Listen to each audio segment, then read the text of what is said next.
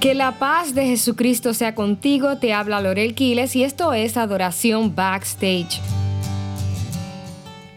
Vas a esta actividad y conoces a una persona chévere, humilde, nada fuera de lo común, pero luego te enteras que es el músico de un cantante, de tu cantante favorito, o que compuso esa canción que tanto te gusta, o es familiar de alguien famoso, e inmediatamente cambia tu percepción de esa persona, ¿cierto? Y aunque no debería ser así, sino que todos deberíamos tratarnos con dignidad y respeto, con valor, pues es algo que suele suceder. Y creo que algo similar pudo haber sucedido con los discípulos de Jesús en el Evangelio según San Marcos capítulo 9. Aquí Jesús sube a un monte alto con Pedro, Juan y Santiago. Y estando allá, dice la escritura, que la vestimenta de Jesús se transformó en una súper blanca y brillante, más brillante que cualquier blanco en la tierra. Y dice el versículo 4 que luego los tres discípulos vieron aparecer al profeta Elías y a Moisés conversando con Jesús. Y ahí sí que, amados hermanos, se pusieron, estos hombres se pusieron nerviosos. Y se pusieron tan nerviosos que dice el versículo 5 del capítulo 9 de Marcos, que entonces Pedro le dijo a Jesús, Maestro, qué bueno que estemos aquí. Ahora vamos a hacer tres enramadas, que son tres chozas. Una para ti, otra para Moisés y otra para Elías. Él estaba súper emocionado, nervioso y emocionado. Olvídate, aquí nos quedamos, de aquí no nos movemos. ¿Quién nos asustaría al tener una experiencia así? Yo sería la primera.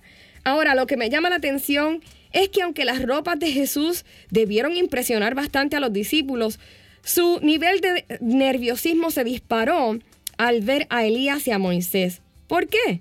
Porque además de que se supone que estuviesen pues en el cielo y era una aparición así media extraña, pues hello, eran Elías y Moisés y ellos no eran cualquier cosa, ellos no eran cualquier persona.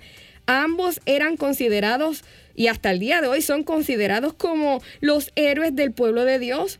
Moisés, la ley, Elías representa a los profetas esos a quienes todos temían, que representaban el poder del fuego, de las aguas partiéndose, el viento, el terremoto. O sea, los Avengers delante de ellos se quedan cortos. Y aunque la Biblia no lo especifica, solamente la reacción de Pedro me hace pensar que su perspectiva de Jesús cambió en ese momento, pero no necesariamente por Jesús.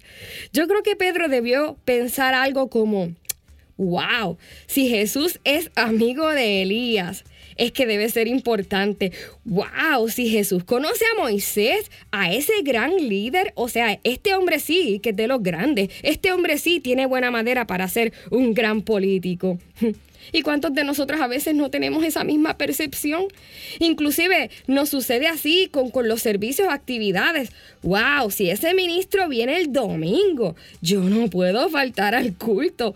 ¡Wow! Si viene ese cantante al coliseo, yo tengo que estar en primera fila. ¡Wow! Si ese amigo, ese pastor tiene conexiones con aquel otro, ¡uh! yo me quedo a su lado. De aquí yo no me muevo. Y continuamente podemos caer en esta ilusión de que lo nuestro tiene valor, de que nuestra iglesia tiene valor eh, dependiendo de la fama que otro pueda darle o de los recursos que ese otro pueda aportar. Sin embargo, miren lo que sucedió luego de que Pedro sugiriera quedarse en ese lugar. Dice el versículo 7 de Marcos 9, de pronto bajó una nube y se detuvo sobre ellos. Desde la nube se oyó una voz que decía, escucha bien, decía, este es mi hijo y yo lo amo mucho. En otras versiones dice, yo me complazco con él, yo estoy complacido en él, yo tengo complacencia. Y ustedes deben obedecerlo. Enseguida miraron a su alrededor y ya no había nadie con ellos, solo estaba Jesús. Les confieso que leer esto me dio un golpetazo en el corazón, porque es aquí cuando me di cuenta de que muchas veces otras cosas fuera de Jesús pueden tomar el lugar de nuestra atención. Y de hecho, a veces hasta hay cosas que nos entusiasman más que hablar de Jesús o estar con Él. Y aquí es donde Dios tiene que disiparlas con su nube. Es ahí donde a veces Dios tiene que cambiarnos el panorama y el esplendor de otras cosas para que nos demos cuenta de que ninguna de estas cosas le añaden valor a Jesús. ¿Sí? Porque a veces es que ponemos valor a nuestra relación con Jesús a través de esas otras cosas, cuando es todo lo contrario. el Padre tuvo que nublar la vista de los discípulos que en ese momento estaban tan asombrados ante la aparición de Elías y Moisés para entonces decirle, hmm, hey, ellos son importantes, pero nadie como mi hijo. Hey, el cantante que te ministra es importante, pero nadie es como mi hijo. Hey, ese evento al que vas está hermoso, pero nadie como mi hijo. El don que aquella persona tiene es extraordinario, pero nadie es como Jesús. Mientras medito en esto, me di cuenta también de que la nube que tapó a Elías y a Moisés para revelar a Jesús pueden ser estas situaciones que nos estremecen, que nos hacen quitar la mirada de esas personas de quienes dependimos demasiado, personas a las que admiramos demasiado, programas a los que nos aferramos demasiado pensando que eran lo máximo. Por otro lado, a veces nos enfocamos tanto en construir enramadas, en, en, hacer chozas, en tener o encontrar la iglesia ideal, en tener los pastores ideales, en el culto ideal, en el templo ideal, para entonces sentirnos en la gloria. Pero Dios no quiere que sea así. Dios no permite eso y no lo permite por la sencilla razón de que más que una iglesia ideal, Dios quiere hermanos que aprendan a amarse y sujetarse unos a otros, aún con sus imperfecciones.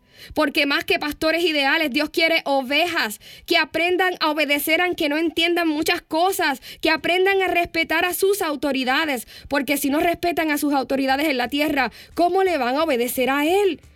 Más que un templo, que un edificio de cemento lujoso, Dios quiere que tú y yo seamos su iglesia, sus manos y sus pies en un mundo que se pierde. Amados hermanos, Jesús no le permitió a Pedro hacer su comunidad religiosa ideal en el monte.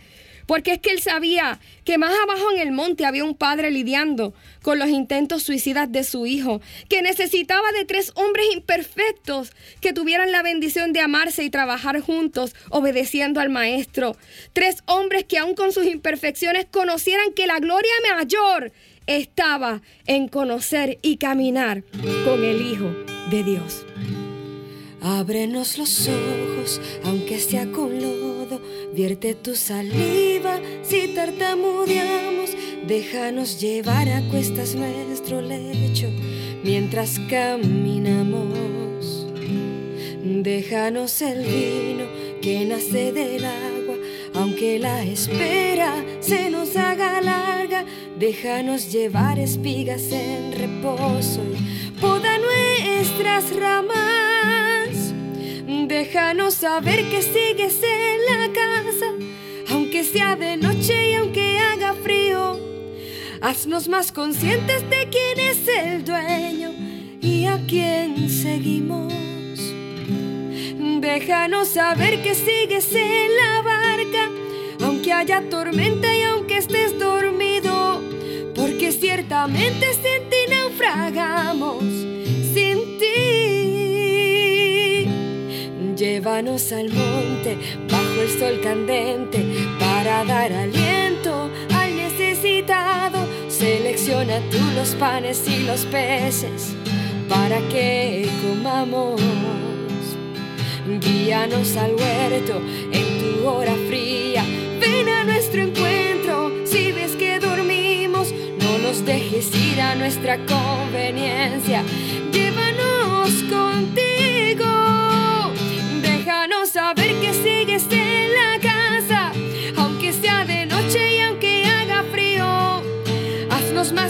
Conscientes de